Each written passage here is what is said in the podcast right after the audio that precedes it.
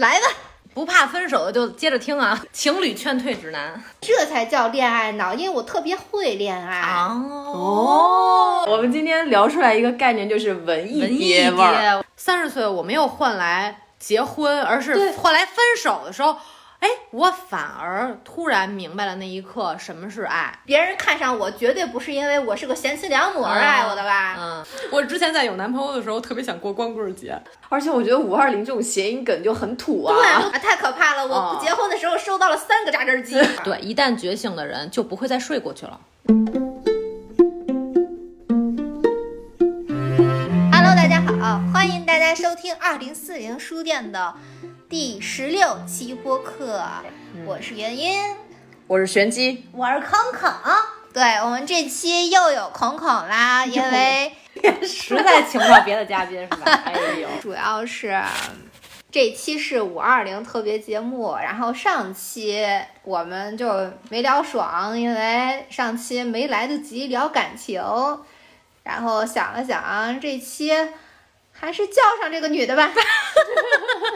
啊 哎呀，啊，对我们呢是一档游走在阅读与文学之间的播客，旨在用价值与美创造更啊，哎，不对，重建有意义的生活。啊，重建有意义的生活，嗯，太有意义了。嗯，对，主题啊今儿聊什么呀？快点，不是，我想说的是，呃，这个这个 slogan 它一直是比较官方的，就是比较正经的嘛。我们的听众都知道，我们是一档诙谐幽默的节目哎啊，对是是一档搞笑节目哎，对呃，对，但是肯定总是有新人听嘛。就是嗯在你关掉之前，我先提醒你一下，我们不是我们不是一个严肃节目，别走。嗯，这一期五二零特期，所以我们就是就着这个节日。说一说情侣们不太爱听的事儿，送给 送给我们的每一个听众，当做五二零的礼物。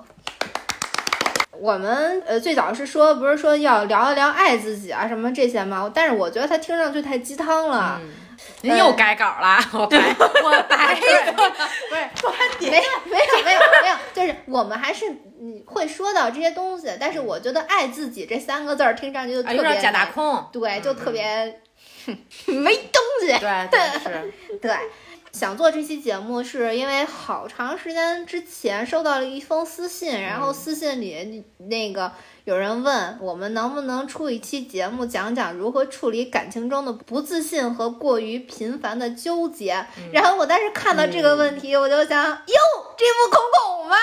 我已经不这样了。所以我当时就想是，哎，这期节目真的得找你，因为找你就是因为你是完全的一个这样的过来人，嗯你就是一个特别以前在感情中特别特别纠结的，嗯啊、然后到现在成为一个独立女性，就是吧？就是就是一个 对。尼尼姑，你你就是一个活例子，我们这都得找活例子，是不是？哎活的，还哎对活着的。对对对，嗯，所以呢，来吧，不怕分手的就接着听啊。来，情侣劝退指南。哎，对，而且关键是吧，呃，空空说自己不是恋爱脑，对吧？对呀，我后来 昨天在那个嗯群里聊这个事儿的时候，我忽然想到，对你不是恋爱脑，到底因为现在你先你先要确定一下什么什么是恋恋爱脑脑。对大家常规的都是说恋爱脑，就是在恋爱恋爱中总是觉得说爱情这件事儿特别特别重要，它要占掉我百分之五十甚至更多的精力，而且会呃神化我的男朋友，而且会忽略他种种缺陷和一些就是明摆在眼前的事实，但是会自欺欺人这些东西。对，后来我觉得这样的定义不对，啊，那是什么？这叫缺爱脑。还不如恋爱脑。那我是恋爱都没有。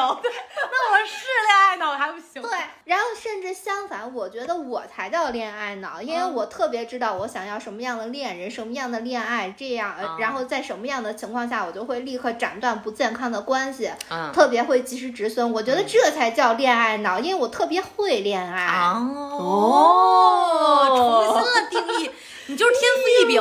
对我这就叫经验出真知。哎呦，真的应该给他录像。我也觉得是。哎呦，咱们以后就录视频节目吧，我觉得太精彩了，这个表现。等于那相当于就是你现在的人设就是恋爱脑，恋爱脑我的人设就是缺爱脑，就是对，然后那个玄机的人设是，好难。这个对我都不知道他在恋爱里什么样啊，关键。你自我介绍一下。我觉得，哎，你不是他之前说不是他是恋爱脑吗？不是我，我觉得你们俩中间我都有，因为我是居中的那个，我爱情不。纠结我不纠结，我分手分很快。对，他是他是处在我们中间的那个，就佩服你们这些分手分的快，觉得哪儿不对劲了，立马分，赶紧跑。啊对，对，而且他找对象特别有意思，嗯他特别喜欢找爹味儿男友，而且他找的全都是文艺爹。对我们今天聊出来一个概念，就是文艺文艺爹味儿。我的哎，天！来，什么叫文艺爹？神子讲的，文艺爹味儿就是那种，就是动不动就跟你聊点艺术文化呀，然后给你微信聊天记录都是给你发什么小众的歌曲啊、小众的电影啊，然后就是哎，这电影你看过没？这你一定得看。没事儿，爹味儿是不是出来了？没事儿，还跟你聊聊哲学。对 对对，还有小众的那些什么，就是作家呀什么的。哦嗯啊。然后我就想起来，今天早上我在豆瓣儿看到一个人，他叫好运切，我觉得应该把人家名字念出来，省得有版权侵权哈。他说李宗盛的歌听多了吧，感觉他就应该是一个靠着讲过去的故事骗炮，但是故事的结尾坚决不讲，留在在床上早泄后拿出来化解尴尬的人。非常精彩。对，这阵极致儿，对这，我觉得这是对文艺爹的一个特别精准的描述。嗯嗯，就是靠大脑跟你谈恋爱，跟你 嗯，哎，那我们先聊一聊，就是在感情中过分纠结，这个是一种什么心理状态吧？你先把那个鸡给我撵出去。得先等会儿，静音。那个纠结，因为我觉得 你看看，对，就为什么会这么纠结？我真的觉得纠结是一个我特别盲区的点。我觉得这个人不合适就不合适，那就分了呗。那个，而且有些东西一看就是本质上的分不了，有什么好纠结的呀？因为我是我是以发展的眼光看不是，我也是用发展的眼光，我用发展的眼光看这人不行。就是我是他觉得这人，你觉得这人能改？我不是，我不是，我不，我以前我是觉得能改，但是到后来我才意识到，就是你要求伴侣或者要求自己改变，其实都挺不现实。这这后来我这不是后知后觉吗？你先起在在前面，就是所以你前面纠纠结就是纠结你觉得这人是可以改的，是吗？因为我是不相信我自己的眼光，我就觉得我是不是误会人家了？哦真的哦，你懂吗？我因为我、哦我我是不相信我自己的判断，所以我就不得去问别人但是我周围别人又都说不行，你你就是得分。但是我会觉得，那你们是因为都听到的是我一家之言呀，还是没有参考性呀？就是嗯我你们都得跟我男朋友谈谈，然后咱俩但但但又不块儿聊。对，但又不能那样嘛。所以就是你你我主要纠结的点是因为我不相信自己的判断。嗯，我要是像现在似的，巨相信，我连最连开始都不会开始了。只不过我的时间就是很长，哦，我醍醐灌顶了，原来是因为不相信自己的判断。当然对，就是你，你还记得我之前跟你说过，就我唯一一个遇到真的特别渣的那个渣男，啊。就是因为我没有拿到确切的证据，我觉得他劈腿了，对。我就很难受。来，把你那故事给我们讲讲。啊，对，就是我就说，其实我跟他在一块儿以后，就我总觉得哪儿不对劲，嗯嗯就是他他就说他的工作有保密性质，巴拉巴拉的，所以就有的时候就一星期也见不上几回面，嗯。然后呢见面，比如我们吃饭的时候，我就发现他眼睛老往别的地方瞄，嗯就是老在看旁边的人，他不敢跟我就是就他不能一直跟我对视着吃饭或者聊天这种。星座？天蝎，哦，天蝎男对，哦，就是那种吃饭的时候，你总觉得他就是心里总有别的事儿对对对，有别的事儿，怕被谁撞见。保密局的。我就觉得啊对就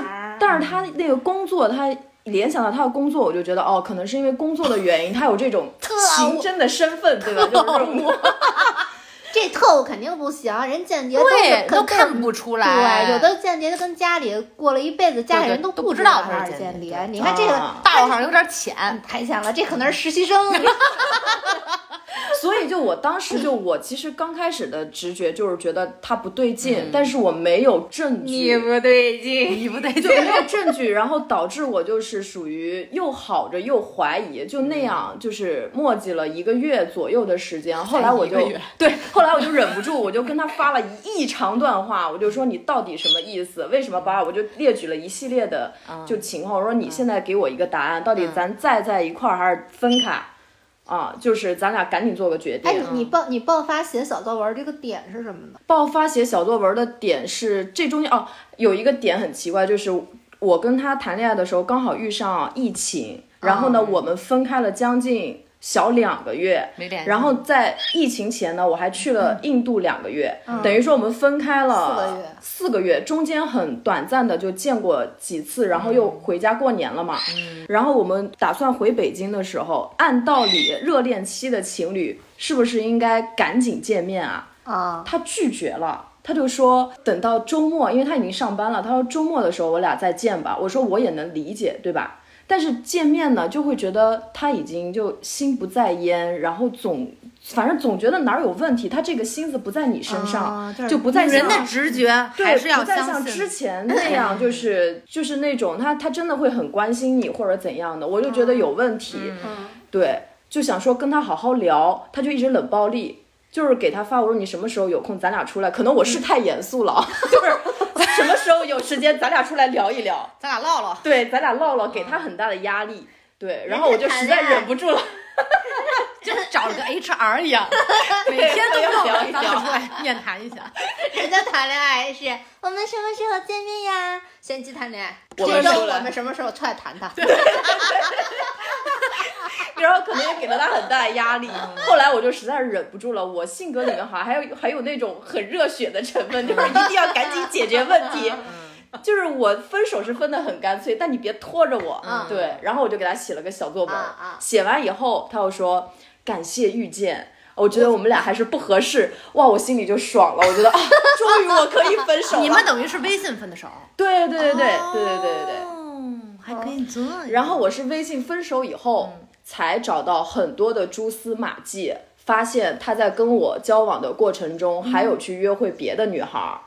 就怎么发现的？关键你们都不住一块儿，怎么发现？就是我知道他 Instagram 上有关注一些姑娘，然后那些姑娘后来因为一些因缘巧合的情况下，我在现实生活中跟他 Instagram 关注的姑娘见面了。哦，然后那姑娘就是好像也是跟他后来就我们分手以后还有交往，然后就说、你知不知道有一个这么这么个人？嗯，我说我知道啊，我之前跟他谈过恋爱啊。然后就两人一合拍，那时间线无缝连接的对，真巧，你男朋友也是我男朋友。哇，就从那以后我就就舒服了明白。对，关键是那男的吧，他就露馅儿就露馅儿在这儿，嗯，他只喜欢一款女的，就是一看就是他会喜欢的女孩类型。就是如果他是跟你一款吗？那个人都是对，都是短头发、哦高个子，对，啊就是他但凡有凡纹身。他但凡有就是各种各样的口味，他都发现不了。我觉得基本上大家口味都还算比较一致，没有那种东一榔子西一棒子那种吧。有啊，我就是，你就是收集癖，不是我就是什么都想试试，哦就什么样的我都感兴趣。这不是感兴趣完都试完试完一圈之后，发现 都差不离，这我才能放下心来，就算了嘛，就玩够。这这是对我来说，这才是玩够了的。嗯嗯，嗯，那就是会有我这样的类型，那也有那种就是他就只喜欢那一种的，那我觉得这种其实更可怕，就是因为他喜欢这一种的，永远都换一个新的，再再来带来新的安呃那个新鲜感什么的，对他来说永远都是新的，嗯嗯，对不对？嗯，而且永远会遇到同样的问题，你对重复的喜欢同一类人，他就有同样的问题。而且我刚才对，就是还有就说为什么会这么长时间，也是因为我就老觉得秉持就刚才你们说这个观念，就是如果在一个人身上你不把你的这个问题解决掉，那换谁都一样，你懂吗？就是我我之前就是所谓的一直没法分手，那你还是觉得这问题因为我的前，因为我的这个前两任就我我都是很长时间，可是我认为，我有很多时候不认为是我的问题，就是比方说，我跟别人在一起的时候，我的问题是我没有办法跟别人建立长时间的关系，这是我的我知道的问题。但这个问题它很难改，这不是我能改的。但是我在跟天然渣，没办法不是 那你谈一个恋爱，你就跟他说我没有没有办法建立我长时间的是，我真正发现这个问题是我非常后知后觉的，我并不知道我有这个问题，嗯是我去年吧。我朋友跟我说起来的时候，因为我那朋友跟我认识十几年了，他说你说你就是不能跟人保持长期的关系，你在关系中老想跑，就是他说一旦你觉得你们的关系中有问题，你就会想要跑掉。他说这你是一种自保。然后我后来想了想，哦，还真是。我但凡发现就是别人有可能不喜欢我了，或者说是我们关系可能会给我造成伤害的这种迹象，我就会先下手为强等于。就是说一在一段关系出现，比如从呃蜜热恋期，然后到很稳定的状态的时候，比如出出现问题以后，你是害怕去解决问题的是吧？不是，我可以解决问题，但是我不能接受别人，就你感觉他不那么爱你了，我不能接受别人会抛弃我，应该是这样。哦哦，嗯我应该就所以就是说在你先抛弃别人，感觉有迹象，可能他即将会抛弃你的时候，你先下手为强，先先把他抛弃，对，但是可能就是那种那种什么那种错误率会比较高，可能对方根本就没想抛弃你。对，这就是问题。就是我 我那个时候可能会觉得说，这个人可能跟我走不下去了。嗯这其实也是我很前期的，就是我这种害怕被抛弃的感觉。这个这叫什么来着？就是那个线，嗯呃，它特别高。就比方说，别人可能警戒线啊、对，那个警戒线对我来说可能特别高。就比方说，别人只是说，呃，进入一个冷淡期啊，或者是说没有那么喜欢，或者说他可能也会犹豫一下这段关系是不是，呃，不合适。嗯，我不允许这种犹豫。啊，啊、嗯这种犹豫对我来说就已经是伤害，对、嗯我就会直接走掉。但这都是我很前期的，我后面就是纯粹就是说觉得这个人不合适，分手了。这这是这是后来的了，但前期都是因为有危机感。哎呀，嗯谈恋爱次数高就是好，就我就毁在，哎呀，次数太少了，但时间够长啊。时间 长时长间长有什么意义、啊？对，其实就是缺乏这种练手的这种 练手，对，我我就确实经验嗯太少，不行，就在一个人身上过度恋战不好，对吧？就是怎么陷入了沉默？就是你你有一个特别费解的地方，你知道吗？啥那你是怎么处理你这种就是你的不自信，就是分手会不会自己错了的这种？你是怎么去处理这个的呢？你是说处就是跟怎么说？就是你说自己的这种想法吗？对啊，就是你最终决定分手，他肯定是有一个想法过渡的。那你是怎么就下了这个决心呢？因为是我又跟同一个男朋友分过两次手啊，啊，等于第一次分跟最后一次分理由都不一样。就第一次分，相当于其实就是被动的分，终于等到对方跟我说分手了。因为我总觉得我说分手永远不算数，啊，因为我容易后悔，对，所以我另我其实是希望对方给我一个判决，那我就绝对可以踏，我就消停了，我心里就踏实了。嗯，那那之前就是因为他不说呀，那你这个第二次分手的，就是你自己第二次就和平分手了呀，就是你决定不再纠结了，这个时候因为我就发现真的就不根本就不合适啊，就是我们要走的人生轨迹都不一样了。就人家可能想决决就是结婚生子，然后我更加坚定了，我就不要结婚生子。所以其实还是因为你嗯长大了之后，有了自己更坚定的东西之后，你才能去我做选择的，是吗？就是因为我更了解自己了。以前我不是说了吗？我之所以会那么纠结，是因为我根本就还没懂自己是怎么回事儿。我比如二十出头谈恋爱的时候，那个时候就一直觉得，嗯，以后肯定也是会生俩孩子，嗯以以后肯定会结婚，就想的都是以后，就像咱们知道以后会死一样，你懂吧？但是你你知道早晚有那一天，但你不知道那到底是哪天。然后当直到我二零一那是一几年一一六还是一七，我认识我另外一个学佛的朋友的时候，他就跟我特别坚定的就说他是肯定不会生孩子。当然就是他说的是一些比如现实问题，就是比如我我嗯他的父母跟男方的父母都没有精力去带孩子呀，然后还有就是他们觉得在北京的这种压力大，带一个孩子的很现实这些问题，然后就是种种。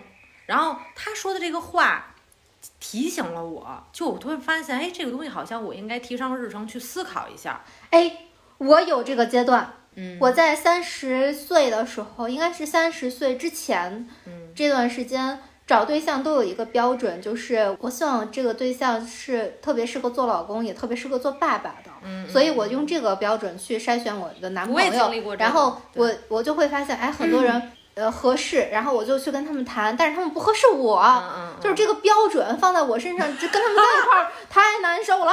然后嗯就谈着就总容易分，因为就是很容易就是聊不来嘛，就嗯三观不合。然后等我真的放下了结婚生子这件事儿之后，我就我就算了，这婚我不结了，这孩子爱有没有，嗯就无所谓了。等我把这个东西放下之后，我再找的对象，我觉得相处起来太快乐了，就就真正就是特别适合我。你是你是什么时候？因为我真的觉得三十岁是我一分水岭。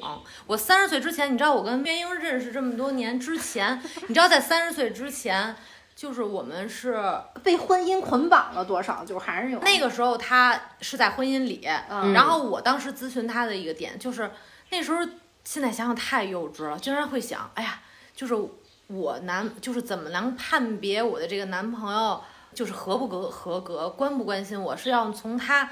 会不会给我买这套护肤品？哦，你你记得吧？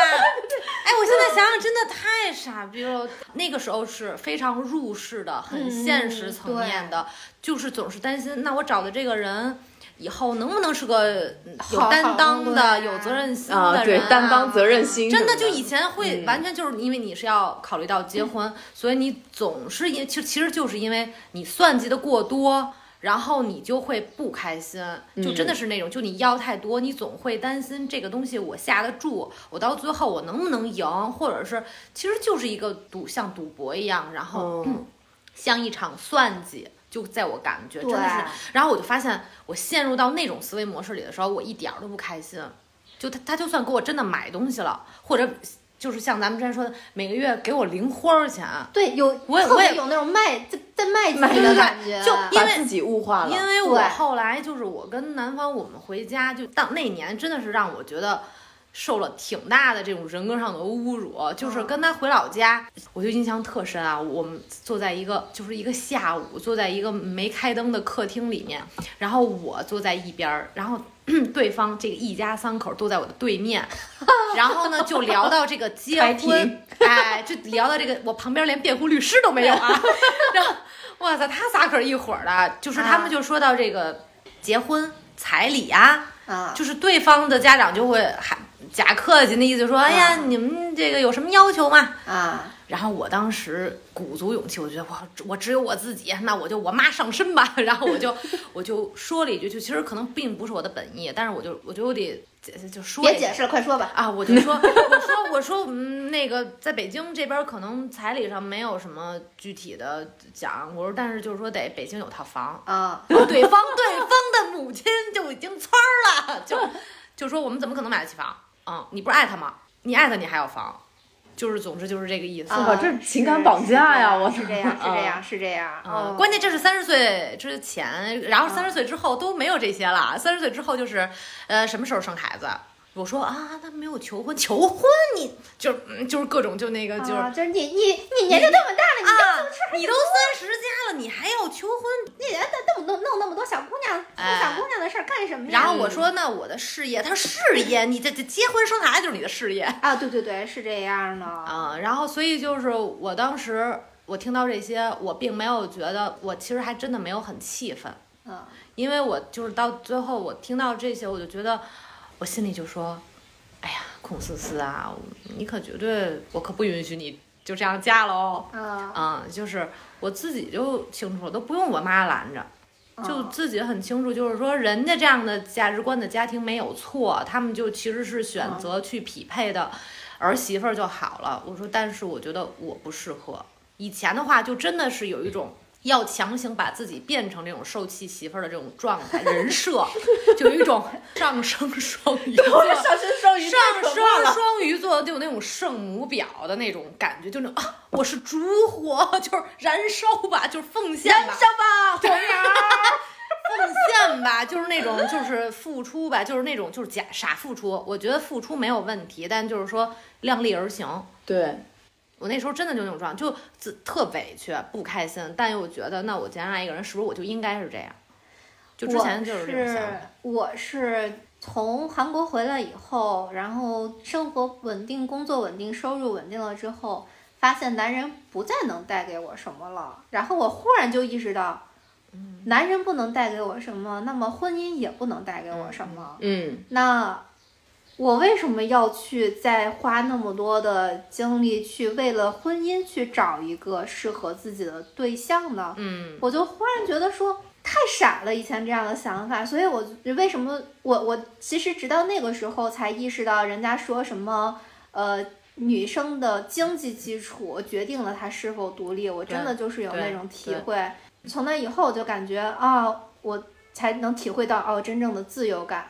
而且我觉得其实呃，当然你说的这个经济独立肯定是一个前提，然后另外就是什么，当你不把结婚当做你的终极目标的时候，你真的就是自己放了自己一马，对，而且这关键是一下子你就自由了。而且关键这个目标，我后来想了想，最可笑的是，我以前为什么一定要想要结婚生孩子呢？我觉得就我就是特特别纳闷儿，这就是一个社会，其实就是集体集体无意识，对我觉得社会安装在你系统上的一个固有的一对对对，个程序。你到了你到了那个年龄，就算你本质上是一个渴望自由的人，一个比较随性的人，但是嗯就是有一个就是到了那个时间点，就是它就像一个警报器。因为我现在回想一下，我在三十岁的时候，那简直太纠结了。就是在我三十岁之前的时候，我就每天都在想，今年是不是该结婚了？是不是快结婚了？就一直会、哦会有呃生理上会有这么一个催促，一个声音。然后当三十岁我没有换来结婚，而是换来分手的时候，哎，我反而突然明白了那一刻什么是爱，然后明白了原来就是我自己这种感受，我特别痛苦。其实那一年，嗯，但是我特别失落我在特别痛苦的那一年，就是我发现，当你极度痛苦的时候，其实你真的是都不会向朋友去求助的。对，因就是为没没办法跟人说这个事儿，我当时就是感觉特别失落，嗯，而且焦虑也没什么可焦虑的，就是因为你不能因为你焦虑或者你失落，你就去大街上随便找一男的。就是我那时候真的感觉，是不是条件差不多，其实就能结婚？哇我这是一个特别可怕的思好多人想误区好多人的婚姻都是到了我其实到现在我也不理解，就是为了到了年龄了我要去结婚，或者是这个差不多我就结婚，我不明白，就说如果你不很爱这个人的话，你怎么叫差不多？因为我跟很爱的人在一起生活的这种一地鸡毛的这种状态，我都可以慢慢磨平对他的爱。那你说你本身就刚开始是一差不多的，我可不信你们会越来越相爱。这这个等于赌博，这就是赌博嘛。我觉得是因为这些姑娘，她其实就是怎么说，她自己脑子里她还没有形成一个非常独立的判断，嗯她就会被社会上所谓的过来人洗啊脑。对对对嗨，男人都那样，哎，差不多得了。对，结婚到最后就是一地鸡毛，然后就没什么爱情。对我之前的男朋友也给我说的是，说已婚男人都会找小姐，就是对都会去嫖娼。啊，他说我这样的就已经呃很对对就是对，就你就知足吧，我没有去嫖娼啊。嗯嗯，，我当时也是觉得说，哎，如果说大家都说婚姻是那样的东西的话，包括我自己也经历过婚姻嘛，然后我嗯想婚姻带给我什么呢？婚姻带给我，比方说，我完全不工作，我在家里就是做家庭主妇，嗯，那我其实，在给我的老公打工，那我还是在上班，对吧？但是我上班，人家却并不一定认可你，因为他不给你发工资嘛。对他是个绝对绝对的君主。如果我又上班儿，我赚着我自己的独立的钱，那我回家要干活儿，要要做饭，不管怎么样，两个人的生活它就是比一个人难调度的。对那就意味着我给自己找了个爹，然后我以后再给自己生个祖宗。对我我有病呀我！对，所以现在很多人不会去结婚，也是因为咱们现在这种想法的人越来越多了而。且关键是我又不是养不起我自己，我为什么要给自己找这么大摊子事儿干呀？我就觉得特别诡异。啊，我觉得这个就关于这种要不要到点儿结婚的这个，真的得说透了。因为我、我嗯刚刚不是跟你们就说我身边这些事情嘛，我就会发现很多姑娘到了差不多三十岁左右的年纪，加上就比如说看个小红书、看个抖音哈，就是二十出头的小姑娘，那身材、那长相，就觉得自己在婚恋市场已经就是算残次品了。嗯嗯嗯嗯关键是好多他就会男的他也会不断的给你灌输，你对这个对年纪就是他们就是会给你贴物，包括自己的家长，就我遇到过，我有姐们儿的父母就都会嫌弃自己女儿胖啊不好看啊，就是说就是给她加重那种焦虑，嗯导致很多姑娘她就到那个年龄以后，她就自降身价，嗯。啊，然后呢也降低对伴侣的要求，就是什么我都都不占也没事儿，只要有个人能看得上我，对。愿意跟我结婚，我就嫁。是这样，还美其名曰找到了爱情，哦。然后站在这种婚姻的制高点去嘲笑那些没结婚的姑娘，就说你看我嫁出去了，他们把我嫁出去了作为一个成功的终点，啊好可怜哦但这个其实是噩梦的开始，我觉得。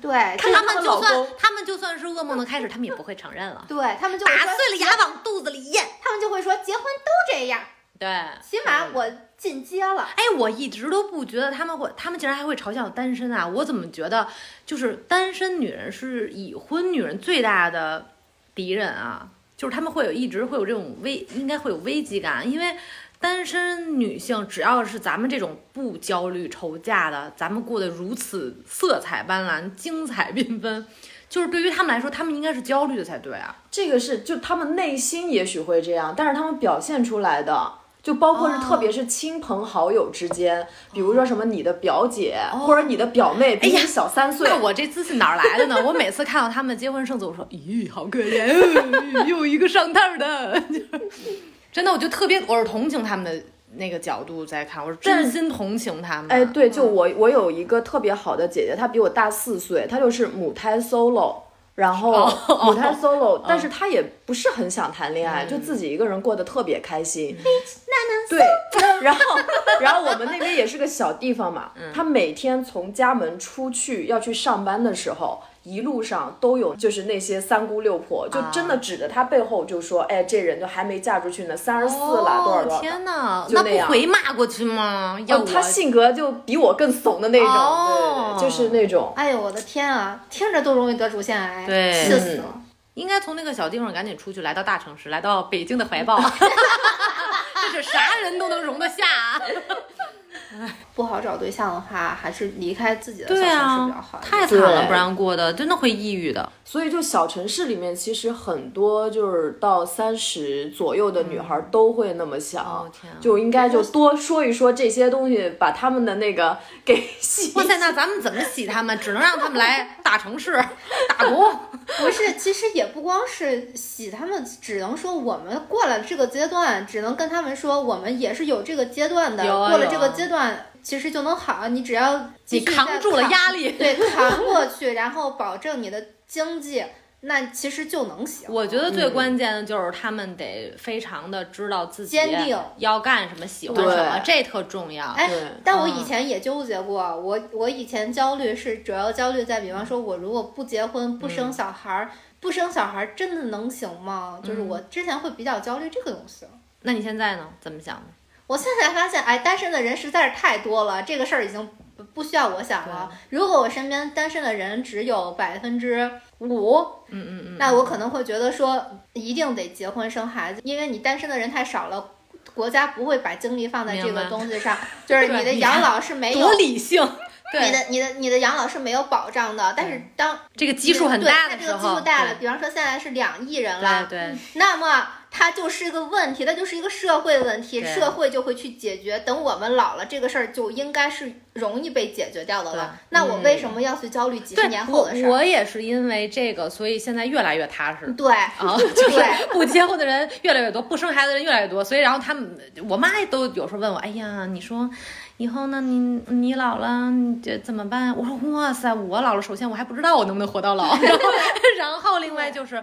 那周围就等于这个基数很大，你你操啥心啊？对，而且多以前很早以前，好几年前，然后孔孔说，就是几个老姐们儿可以去买个别墅什么的，但是但是这个东西它只是一个理想，因为你买个别墅，它其实老姐们儿在一块儿可能逼我事儿更多。对对 对，我我我跟你讲，我跟你讲，我早就嗯打消了这个想法。对因为什么？你看，不是咱们经常看什么那些一一条也好，就那些视、啊视频，就是就是说什么啊，几个姐妹妹，就是四对十来岁对对会啊，撕然后我，然后我然后我说，哇塞，我说这半路撕逼怎么办、啊？对，这老住一块儿绝对会撕逼的。对，不光是撕，关键是你这几个姐们儿在一起，你是小公主，她也是小公主，妈几个公主住一块儿，这他妈真的是不太行。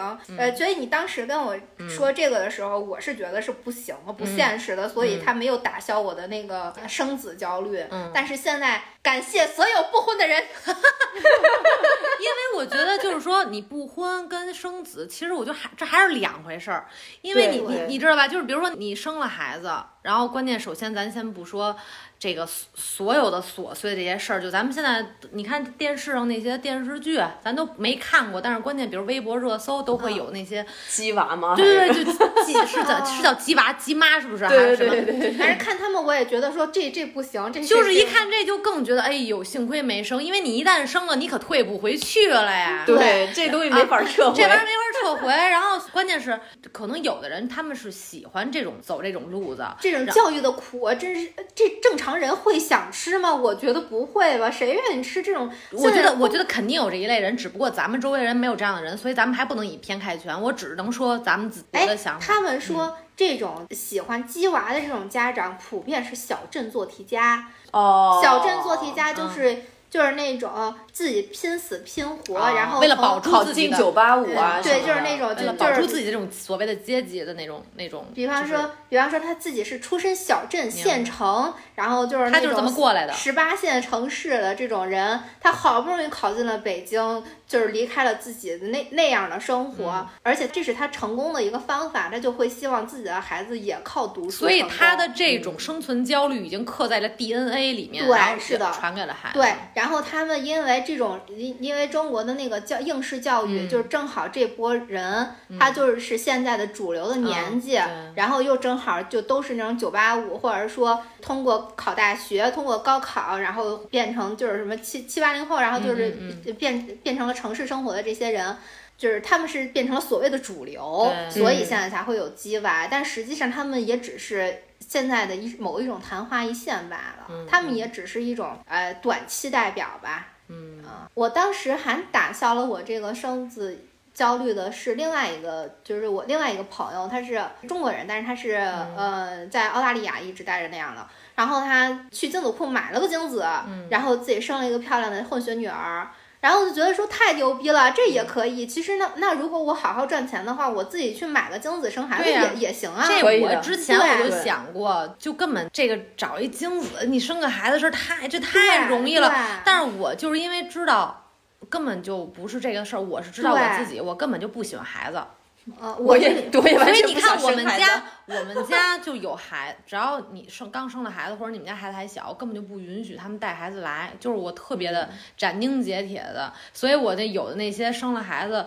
我就说，嗯、你孩子啊，这十岁之前啊，咱们就是都见不着面儿了，对，就是十岁还小吧？你这怎么都得十六吧？不，我这儿来过十十一岁的就还行，已经能够正常对话了。对对对对啊对，其他的就不行，就千万别抱了，看着就烦。我能忍受我们家鸟已经不错了，还还忍受孩子，我天，没有那个耐心。反正反正关就是键是我觉得养儿防老现在也防不了啊，防不了就是我看看我自己，我就看看我自己你现在还让妈妈做茴香包子呢，好吗？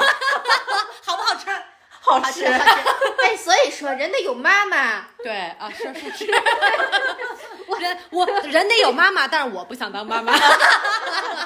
多认几个母亲。对对 八十岁的时候还要认别人做老母亲，哎，对，对这个对呀这这个是个好路子。哎，我们哇去找，我塞们去多找几个妈，好，可以。我们可以没事可以可以哎，每个周末不停的妈家去吃包子，我靠，太好了！一定要找那种身体硬朗的妈妈。现在我要发一个征妈广告，对谁家有多余的妈妈，请介绍给我认识。谁愿意拿我们当光棍女？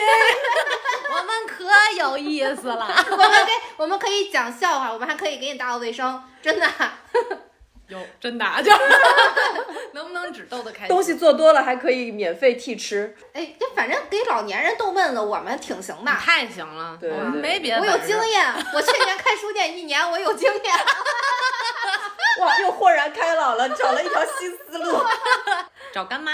不错哎啊，对嗯，而而且干妈肯定比干爹有意思，对，嗯，因为干爹什么饭都不会做，干爹还要给你讲道理。对，特别烦，就就一定要找干妈。不能找爹味儿来。对对，因为干妈既不会给你讲道理，还要给你做吃的。嗯嗯，哎呀，靠谱。豁然开朗了，这是五二零哎太好了。好，你看，最后绕了半天，不是还是爱自己吗？只不过咱们就形式就更具象的给大家讲出来，不是假大空。对，因为你要给我整那些特别鸡汤、特别广播音的，大家要爱自己啊，对，那那种那种那种很扯。你知道我在前年的时候，我去那个广州找一个朋友，也是一个射手座座女孩儿，我就觉得就看到了我当年的影子，因为她问了一个我当年那你应该看到的是个双鱼座的女孩。不，她就是呃，我忘了上升是什么了，反正她应该星盘里边儿应该没有什么双鱼。啊，然后就是她当时就问我的是，到底什么是爱自己啊？哎呀，灵魂拷问。她就说，到底怎么就叫爱自己了？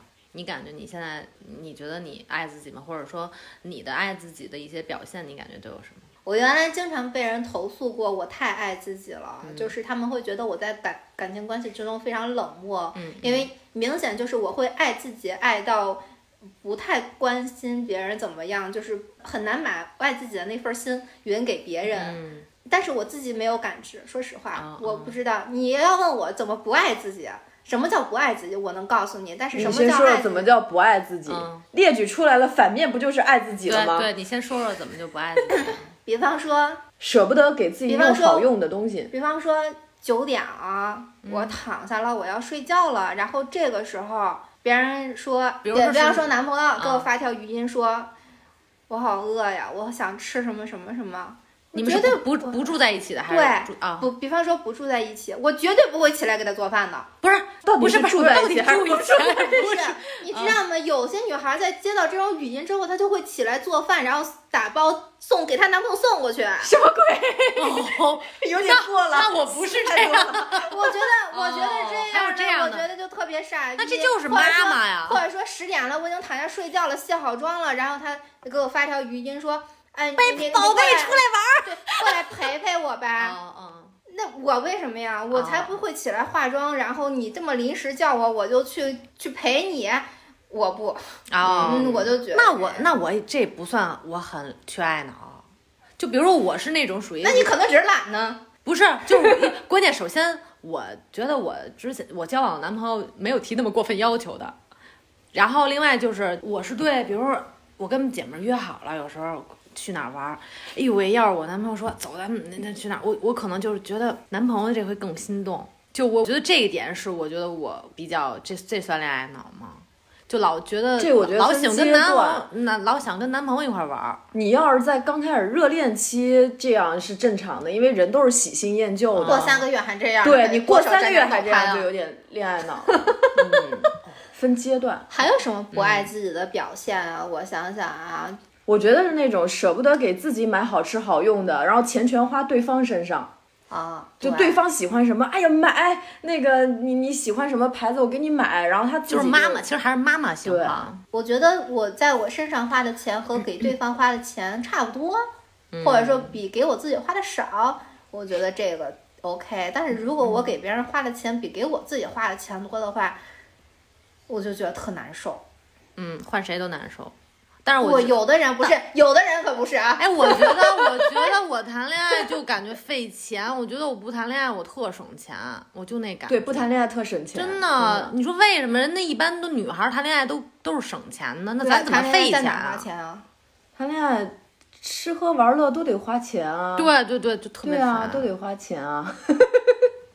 不是你，你是花过大多大的价钱买啥了？没有，我以前还就是养过男朋友啊，就是 哇哦，哇哦，佩服！嗯，哎，我挺不能理解这种爱的供养。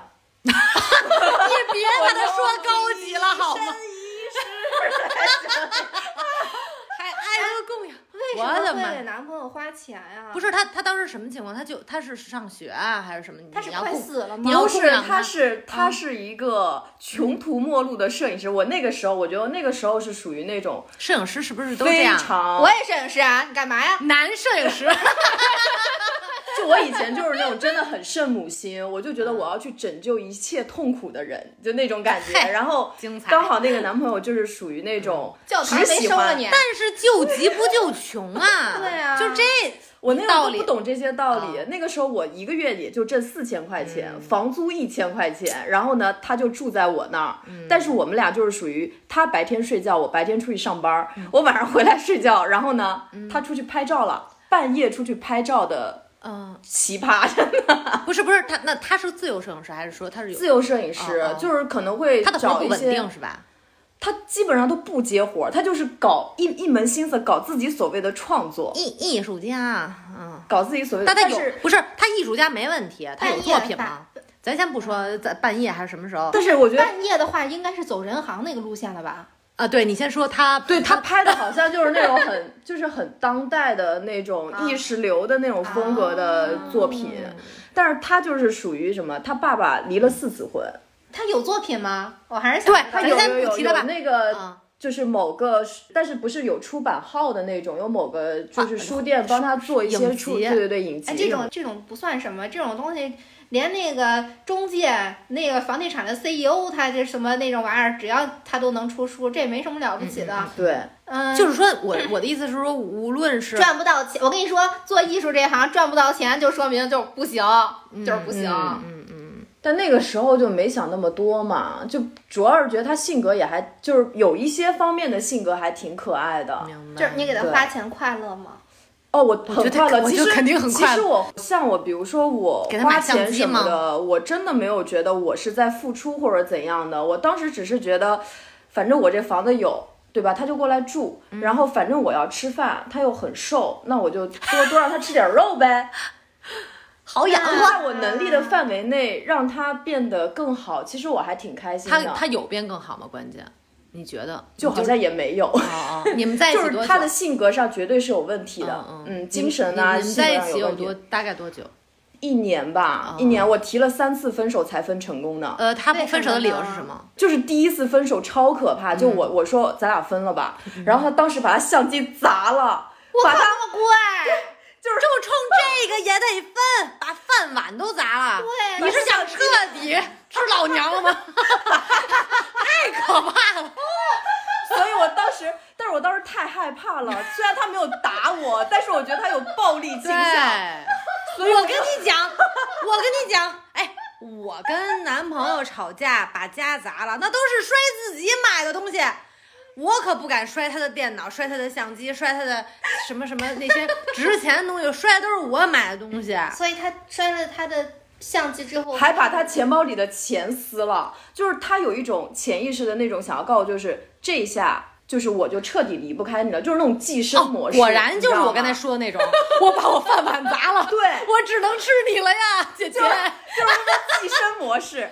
对，但是那个时候我已经爱不起来了，就我每天都在脑子里琢磨怎么跟他分手，然后怎么在自保的情况下跟他分手。你只能搬家。所以就不能同居啊。哎，对了，这个是我，我都我是被迫的，人就是过来住了一晚以后，然后他又住到那里了哦对啊，然后然后我脸皮又薄，我又不能说你要不要，而且他家其实是在北京的，还是北京人，对好，真他妈丢脸。他也不回家，就住我那儿，哦我就那可不，很崩溃你在你这儿，他在家里肯定他爸妈得说他。关键那妈也不是他亲妈了呀，就第第四个后妈了哦，对对对。哎呀，那然后他以前找的女朋友全都是年纪比他大，然后给他花钱的，所以他没有过，就比他大半年，哦哦对，就没有过自己去挣钱花的这种。那他应该就是说，如果这种比较寄生模式的男朋友，那他应该是属于应该比较讨女朋友欢心、会逗乐儿的那种啊。他要是那种又是一个作精，哇塞，那他没有生存空间啊。就他会有很可爱的一些、一些方面，就当初就是因为没看到这一面，啊只看到了可爱的那些方面，然后就一时冲动。所所以，那你回想起来，你会觉得说我我以后再也不能找就是花我钱的男朋友吗？我那个时候就是因为他，我就下定了这个决心。对，因为当时真的是因为那个时候年纪太小哈，然后呢，当时工资也很低，然后呢，我还跟房东说，有一次就经济比较拮据，我就跟房东说，我说能不能。就是，就我以前是两月一交，我说能不能改成一月一交？我说 最近成这样，对最近手头有点拮据，不是有然后那房东，那房东说你不是有个男朋友吗？就说太讽刺了啊！你说就这一千块钱都交不起，你说房东就是因为有压 我才他妈穷成这样的，不然我也不至于。对，然后就是因为那个，我就是铁定决心要分手。我想是啊，我有个男朋友还不抵我自己一个人的生活的好，我在干嘛？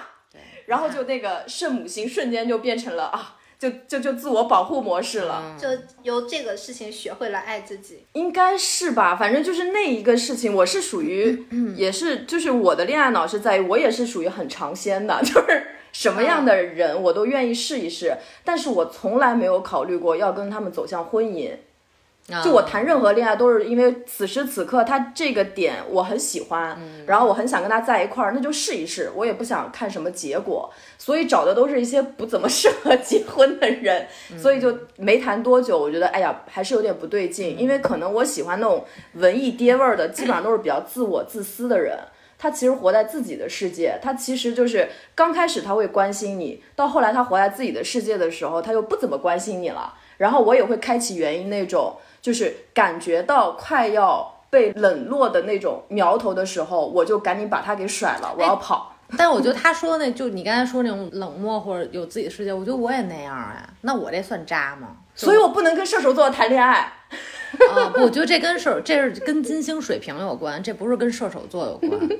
你也金星水平吗？咱俩一直不都是一样吗？哦，金星水平，太阳又是射手，那简直了，真的就是所以我们适合做播客。完全活在自己的世界里。不是这个拐的非常生硬，拐的非常生硬。不是，因为我之前一直在想，为什么我们是适合做播客的？因为我觉得这肯定有点什么东西吧，话痨呗有点特质嘛。爱聊呗。因为我其实也在想，就是我后来就是谈的一个就是不太长的那个一个男朋友，就半年，他，哎，他就觉得哇塞，你怎么这么喜欢一个人待着呀？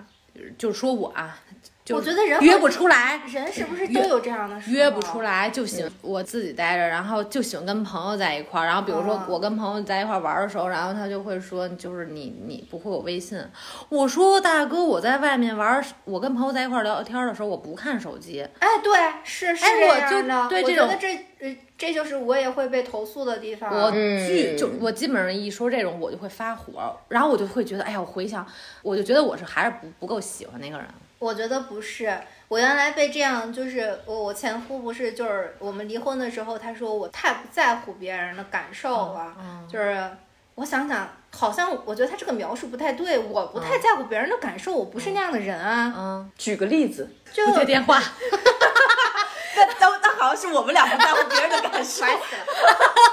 他就反正就是说我在感情里不在乎别人，就是我不为别他也没具人考虑。他也没具体说呀。对他，然后我就问他是什么方面呢？他又说不上，他又说不上来，就是没无缘无有答案故。扣个帽子，对很奇怪。所以跟他离婚之后，我再去恋爱的时候，我就呃进入了一个我的错误模式，就是我会去在乎别人的感受，或者说他说这句话什么意思，他哦话里是不是有别的话，或者说，呃比方说这个人他下飞机了，我是不是说是给他做个。宵夜会好一点儿，哦就会做这种事儿。结果我后边的男朋友或呃也不知道是我后边的男朋友不需要这些，还是其实人家本来就是所有人都不需要这些过度的关心，嗯或不需要妈妈，你知道吗？嗯就是呃，反而让我后面的感情中我也不太舒服，我觉得很累，困然后对、嗯对对方也会觉得说这不是我想要的，嗯这不是我想要的你呀、就是别人看上我绝对不是因为我是个贤妻良母而爱我的吧。嗯，但是如果我去做绝对爱你是因为你是一魂不吝。就是当我就是成为一个那样的人，那样一个妈味儿十足的人的时候，他们就会觉得我特别没有魅力。我以为我，你知道我，我有过那么一年两年，我特别沉浸在自己是那种妈味儿感特别强的女朋友角色。嗯我觉得特别可怕，就是他他首先你就感觉不到你是一个女性了，而且就真的你就不可爱了，不是女不好性，是玩了母。性。不是我，我现在回想了一下，其实我才能理解，我那时候挺讨厌的。但是当时我就是完全陷入在自己的那种自自我感感动中，我具体呢，比如说你是怎样的就是给男朋友做饭，然后带便当，然后变着花儿的，然后男朋友胖十斤，跟我这儿投诉说别再给我做饭了。然后我那时候觉得，哦，你竟然还不接受我的爱，然后我我然后然后我然后我现在就觉得。嗯，他人家说的也没错儿，对，其实我后来仔细想了一下，人长大以后真的不需要爸爸，也不需要妈妈。人，你但凡你成熟的人，或者说你你是一个独立人，你找了一个独立的对象，你就要把他当个独立的人看，你不要老想着去照顾别人，谁他妈需要你照顾呀？对嗯，说就是我在最开始恋爱之初的时候，大家都会多多少少的想从对方就是有那种像找像找父亲那种感觉一样。对对，然后我觉得我经历过挺长一段时间就是那种，然后我当时男朋友。呃之前的一个男朋友好像挺乐意当爹的，就那种感觉，然后给你护在翅膀下面。然后后来的那个，因为也是个金星水瓶儿，然后就非常明确的说，我是找女朋友、找伴侣，我可不是找闺女。嗯，所以或者说我也不是找妈，对，嗯就就不是找闺女吧。然后我之前不理解，就是我真的得是跟他分了手以后，我自己才明白，对，就他说的确实没错。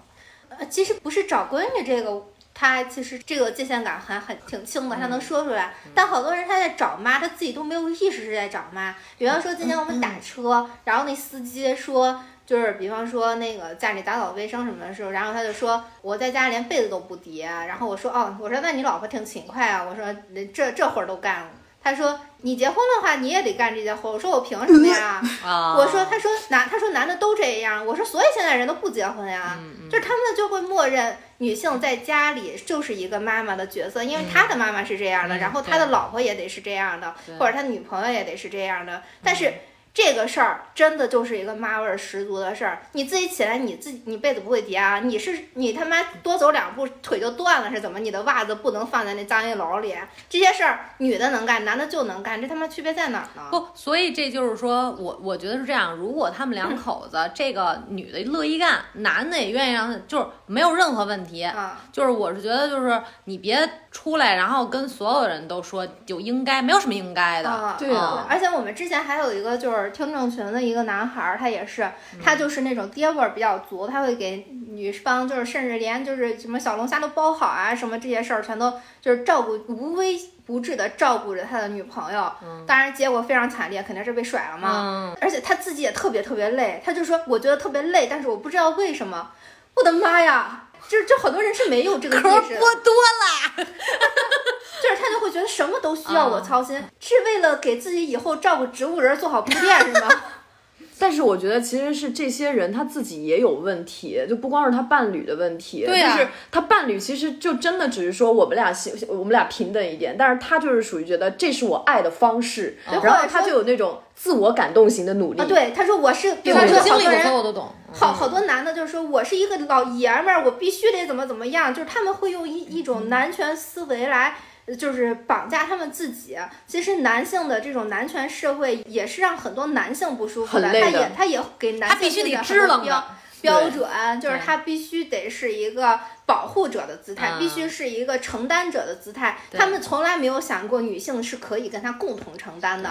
对，啊、他们这种想法也就是让别人觉得很无力，就是挺无语的。反正我所以我嗯我建议所有人都看一本书，叫做《男性的衰落》。那本《男性的衰落》主要就是讲男权社会给男性带来的枷锁，让男性在现当当代社会中是过的是一种呃，反正怎么说，我觉得他们压力好大，对，就是压抑。过一种压力很大的生活。嗯，他们拥有那么多的压力的原因是他们是个男人，仅此而已。但是我看那本书觉得非常有意思的是，其实你在上面的那种男权的思维，也能看到很多女性是那样子的。对很多对对，所以我觉得那本书特别特别好。嗯嗯嗯，就是女性觉得她自己就应该在家什么，女人就应该在家打扫卫生，就应该就是怎么说孝敬公婆，然后对老公好，怎么怎么样，这就是男权思想。嗯哎，那我们再来说一说，就是这不五二零吗？你们觉得五二零必须得送礼物吗？送花、送这个、送那个的？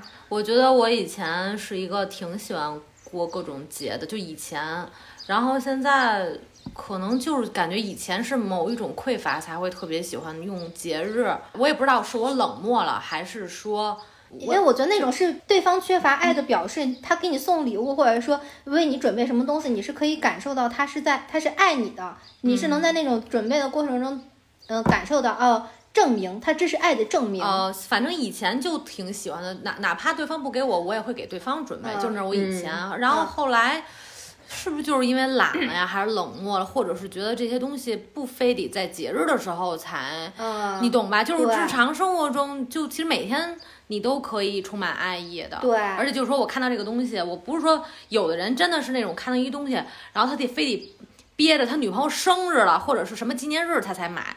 有的时候，比如无论我跟朋朋友或者是有伴侣的时候，看到这个东西，如果是觉得他现在需要或者他会喜欢，就马上就会送礼物，不会挑日子。我觉得我们三个可能观点都比较像，就我也没觉得五都没有啥二零非得送礼物，嗯我觉得好好麻烦呀。就我你想送礼物，太烦你提时五二零送啊。了，我太烦五二零，是因为我觉得这一年啊，它其实嗯有这种节点是很好的，因为你这样会容易想起来这一年发生了什么事儿。嗯但这个节点太多了，你知道吗？二幺四、三幺四、五二零、七夕，一年有四个情人节，哎再加上圣诞节，去你妈的！我以前什么什么什么了五二零七夕我都不过，我以前 就是在没有双十一的时候，我特别喜欢过光棍节。你看，这就注定了，这有一个预言。我之前在有男朋友的时候，特别想过光棍节。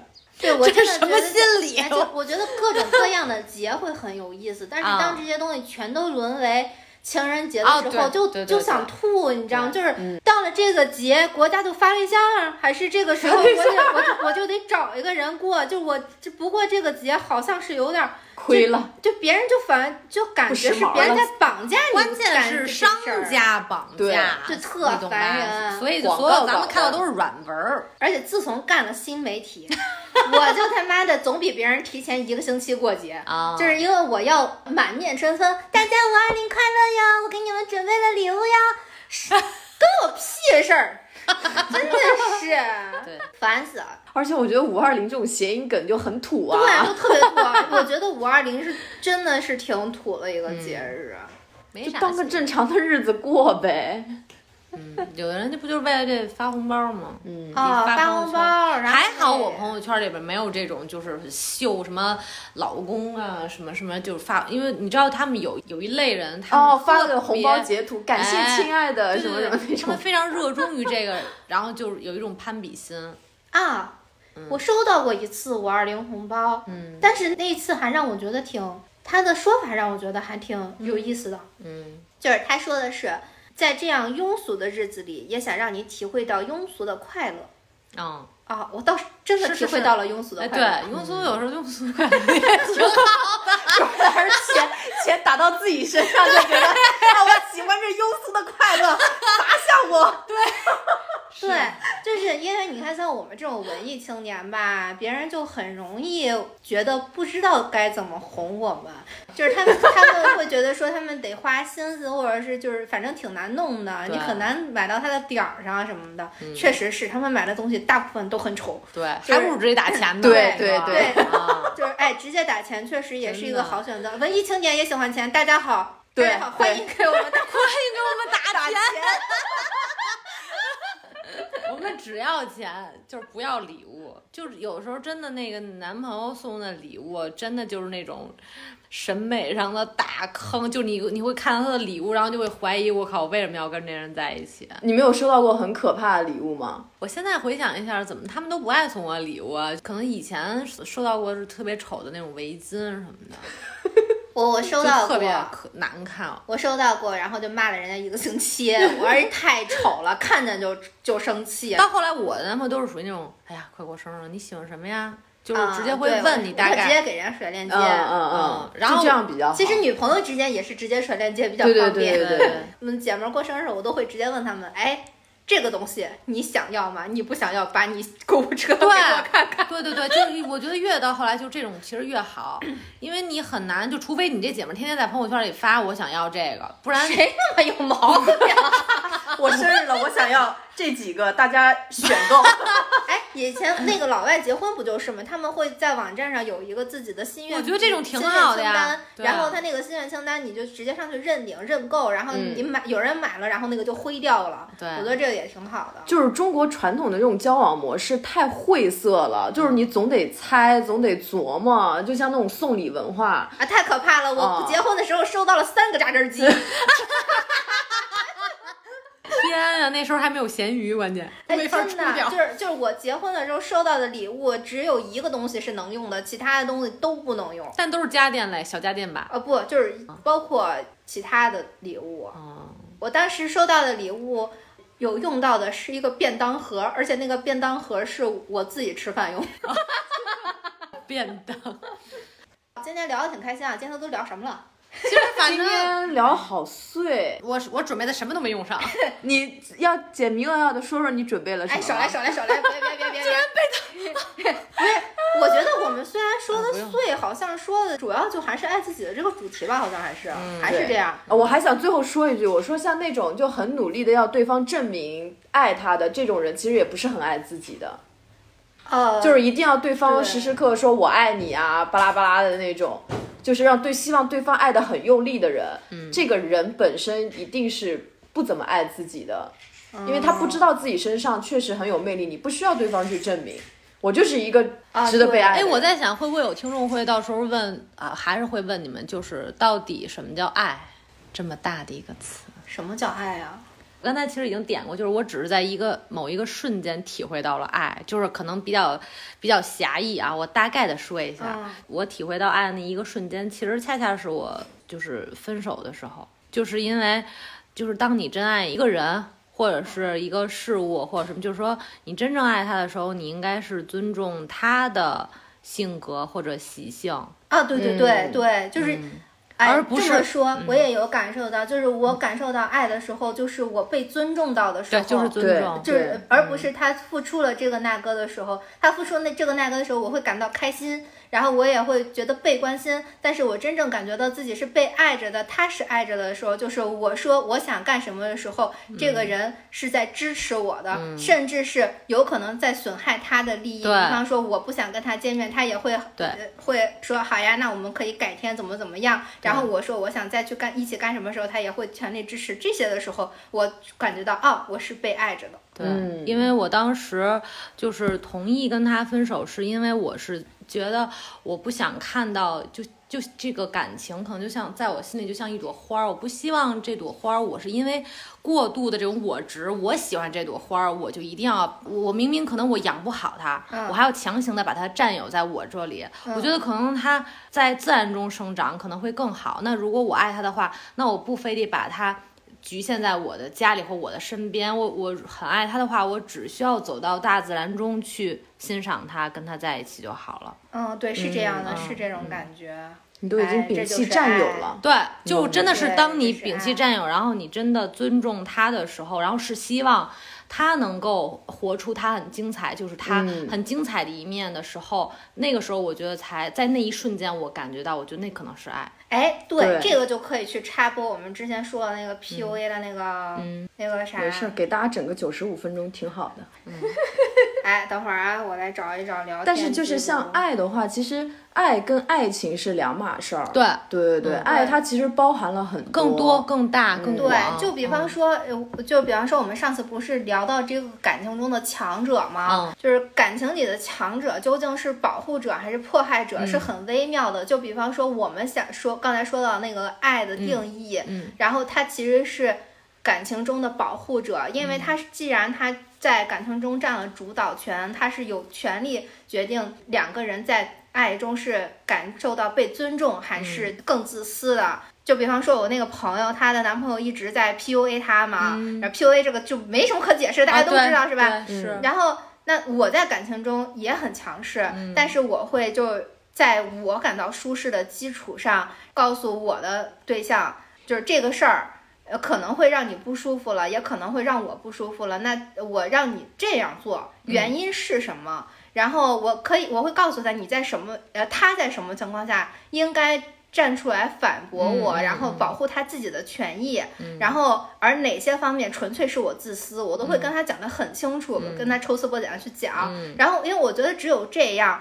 我们才能长久的走下去，他才能成长为一个完整的，他自己也喜欢他自己的这样的一个人，然后他喜欢他自己了，我也才会跟着喜欢他。因为一个自爱的人，他身上是很有魅力的。对，每个人都会喜欢这样的人，而不是没有人会喜欢自己的仆人，对不对？因为你做到的是绝对的一个真诚，但是很多就刚才跟你提到的，在就是男性可能在感情中比较容易 PUA 的原因是，他们其实就是希望用他们的方式塑造出来一个能适合自己的这种就是匹配的呃伴侣，就是他其实就是在变相的就像奴役对方，给对方洗脑。对他嗯就是在洗脑。比方说，我那个朋友，就是她男朋友，就是在洗脑她成为一个。呃，完全利他的奉献者，嗯嗯就是你围着我转就得了，你嗯不要去想那些乱七八糟。我爱不爱你不重要对，你觉得你特别爱我就行了。我你你特别爱我，特别为我奉献，我把你当成我们家一个奴奴隶。哎，关键然后这样结束之后说服。他肯定不会用这种你对他不是用这种，他哦但是他就是他造成的结果是这样，就是我们通过现象看本质嘛，他肯定是，关键是建，当他真正成功的建立了一个这样的关系之后，他因为在这一段关系里面有绝对的主导权，他就可以在外面出轨呀，或者怎么样，无无论他干什么，然后我这个姐们儿她都是会感觉到自己是无力的那一个，嗯嗯。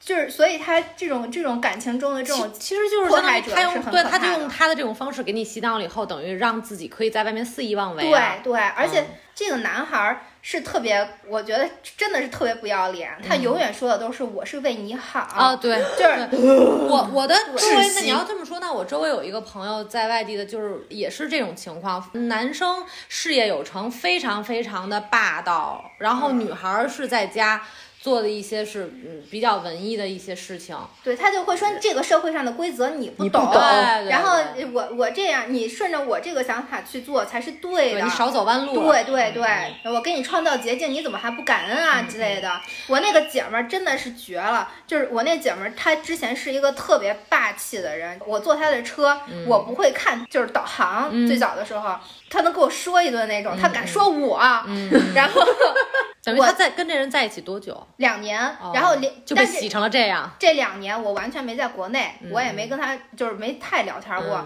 等我回国的时候，她已经跟这个人刚刚分手，然后我又坐上了她的车，我们去吃饭。然后上车以后，那个我们就没开导航，直接开车就到了一个附近的一个那个商场里。然后他说。哎呀，真不错！我现在不用导航，还能直接开对地儿呢。那个，我这脑子还行哈。我当时就愣住了。嗯嗯嗯。我说你怎么变成这样了？我说，我我我当时就差点哭出来。我说我、嗯我我太崩溃了，我真的就是，我说你本来就很聪明，我说你本来就是认路的，我说你都忘了两年前你是一个在北京开车完全不需要用导航的人，你为什么会为这他妈一公里的路你认得而感到沾沾自喜呢？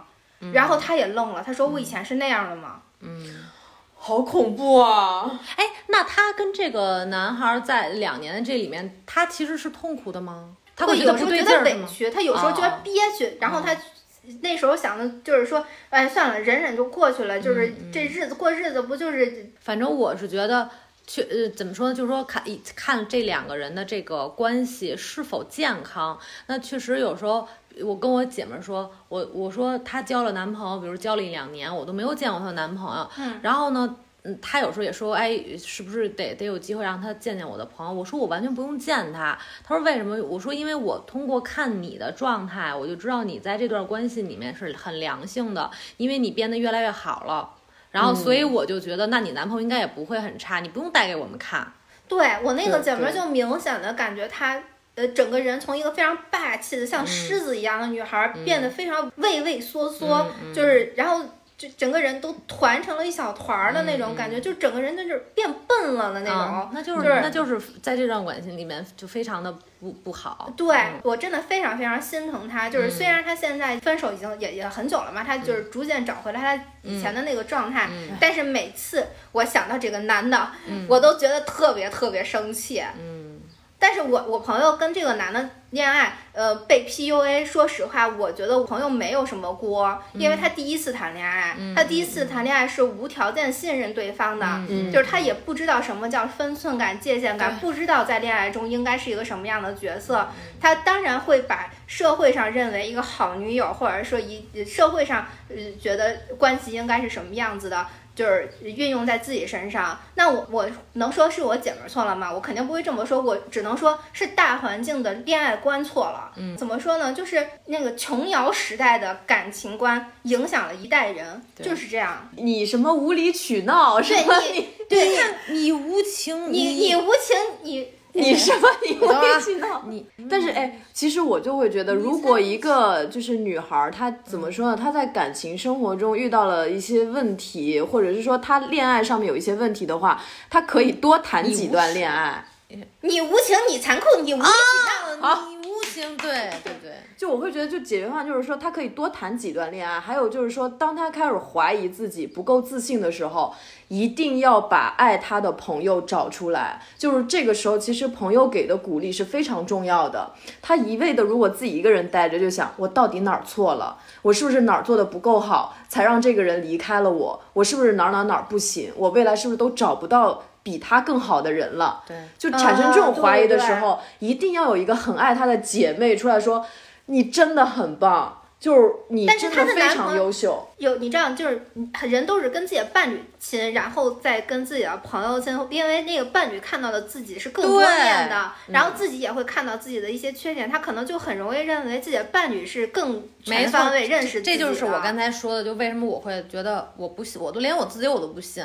我嗯，所以，我找的那些建议，等于相当于也也，我觉得对可能我当然知道我这些姐妹儿是为我好，嗯但是我怎么知道？因为他们又不知道我男朋友在亲密关系里面到底是什么样，而且也不知道你在你是什么样。对对对，嗯所以刚才你说的这些，其实我虽然没有感觉特别被 PUA 或者怎么，但是真的都经历过。他说那种就是嗯我以前的一个男朋友，那我那时候连自己手机都没有，然后那个都是我们都是我们俩用一个手机，然后他说你不会说话，你别跟别人沟通，然后就是都是他跟别人嗯沟通、跟人说话，然后我那个时候都有点口吃了。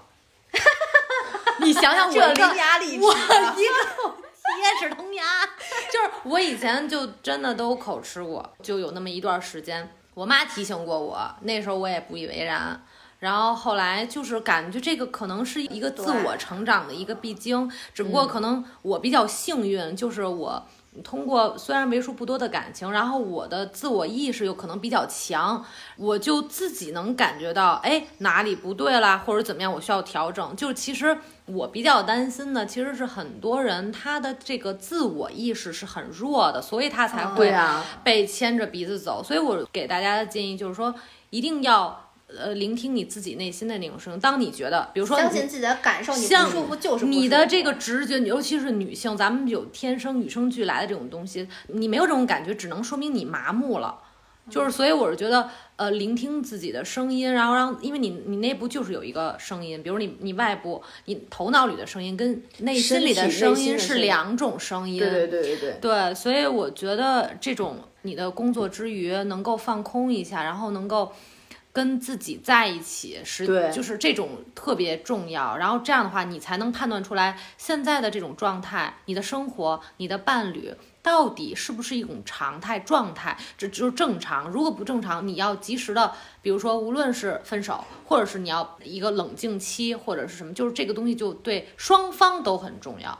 而嗯且为什么好多人他都怀他，嗯很多人经常怀疑说，我我跟这个人分手了，以后找不到比这个更好的，或者说对那个什么就是对我不好怎么办呢？我就觉得特别可笑，因为嗯可笑的点在于你跟这个人分手了，你的人。就会成长一点，你会更进步一点，更进步一点的你，怎么可能找到一个不如现在的这个人的人？我跟你讲，就是我特别明白你说的这，因为我也经历过这种想法，嗯我就会觉得，那我是不是到时候我再找一个人，要不如还不如这个呢？嗯其实就是因为我觉得在这段关系里面有问题没有解决。所以我才会觉得，那换一个人，也许还真没他好，就是嗯这是一个非常正常的一个思维。但是我我我后来是怎么缓解了这个想法？其实就是因为，就是我我发现，就是刚才咱们说的，当你没有这么多的一给自己设立一个限制，比如我要结婚，我要我要找一个什么什么什么样的人，就是那种世俗层面的那种捆绑，嗯对指标没有这么这么明确，或者说你你要有一个同级的比较，跟别人的比较，你不能比谁太差或者怎么着。就当你给自己设这么多限制的时候，你就会非常焦虑。这种焦虑感就是源于这个。或者说，我觉得说，有的人说我找下一个不行，那你找下一个不行，你不找不行吗？对对，所以我现在的状态其实他就是设定那个指标，所以他一直想找。因为人有这个指标，你就所以才是找对象指标是吗？就是呃就是有有些人是不相信单就身快乐的，对而且有的人他不能自己待着，对啊，他对真的不能自己待着，嗯但不能自己待着的，连自己都不能待着的人，怎么有信心去处理一段亲密关系呢？我亲密关系嗯这是一个技能，你连连自己都一个人都调度不好，你要去调度两个人，这不现实。那么，如果你需要另外一个人，就意味着你需要把希望寄托在另一个个人身人身上你需要另一个人来调度你们的关系，然后来调度你。那你这他妈不就是这个就是需要真的，这个是自我，这是自我成长的一对一个功课。这真的可能是时间，有的人，比如你，你一嗯年、或者你半年，可能你就 OK 了。我觉得我的时间就真的挺长的。比如嗯在二零一五年的时候，我的自己，我没法忍受家里没有电视。就我虽然不是一个我现在也不能不不不不不你听我说我的点，就是虽然我不是一个每天都要看电视的人，嗯但是为什么电视变成了一个我特别重要的元素？嗯就是因为我觉得有这么一个东西。开着有一个声音，我能缓解我跟我伴侣之间的那种尴尬，尴尬。就是因为我那个时候，如何度过尴尬期？因为我那个对，因为我那个时候我没法儿允许两个人都在家里的时候没有声音或者是没有交流，就是我二零一五年的自己，我真的就无法忍受。我现在是完全可以独处的。你你想想，我啊之前、啊我五年前我没法做到，就是所以你不能说呃，可能大家有一些有你现在处于这种阶段的人，我觉得你不用着急，老娘都经历过啊，就是 给自己点儿时间。有的人比如袁英这样的，可能一年，我可能三四年，或者有的人可能会更长。但是我我当没有，我觉得我花了四年的时间。啊，但是我一直坚信，当觉醒的这个种子一旦在你心里面种下的时候，它早晚有一天会发芽，只是时间早晚。但是就是说，这个种子，这个觉醒的种子非常重要。一旦觉醒的知道这人，件事儿。对，一旦觉醒的人就不会再睡过去了。嗯，嗯，这个结尾结的真好。希望大家千万不要将就，不要凑合。希望听了这期节目，也可以给你种下一颗觉醒的种子，无论它什么时候发芽。希望这期节目是对你来说特别有用的节目，那么这就起码达到了本节目普度众生的目的。欢迎大家订阅我们的节目，欢迎大家关注我们的公众号“二零四零书店对我们先那什么啊，我们去爱自己了，再 再见。”。再见，再见。